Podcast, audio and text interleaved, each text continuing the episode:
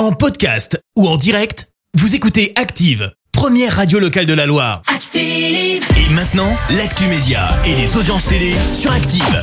Et comme d'habitude, on débute avec les audiences et c'est France 3 qui s'est imposé hier soir. Bah oui, on l'avait pas vraiment vu venir, hein, mais c'est pas Colanta qui a tout raflé hier, mais bien la série Alexandra L qui a attiré près de 4 millions et demi de téléspectateurs. Ça représente 20% de part d'audience. Derrière, on retrouve quand même TF1 avec Colanta.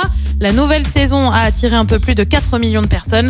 France 2 complète le podium avec Nos Terres Inconnues. Il n'y aura pas de sixième saison. Pour la série Balthazar sur TF1, l'annonce a été faite ce week-end par Thomas Sisley, l'acteur principal. Euh, Dans 50 minutes, Inside a révélé que la cinquième saison serait la dernière. Une annonce alors que la quatrième saison va elle être diffusée à partir du 10 mars sur la une.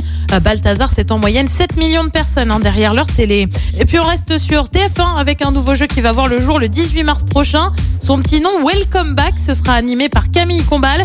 Le principe, poser des questions d'une époque précise à deux équipes composées euh, de trois personnalités. L'idée, c'est bien sûr d'avoir des petits moments de nostalgie, hein, globalement. On ignore encore qui participera à l'émission. Allez, ce soir, tous devant la télé, parce que derrière, on n'y verra rien. Qu'y a-t-il de beau Sur TF1, c'est la série Grey's Anatomy. Sur France 2, c'est le film Au nom de la Terre.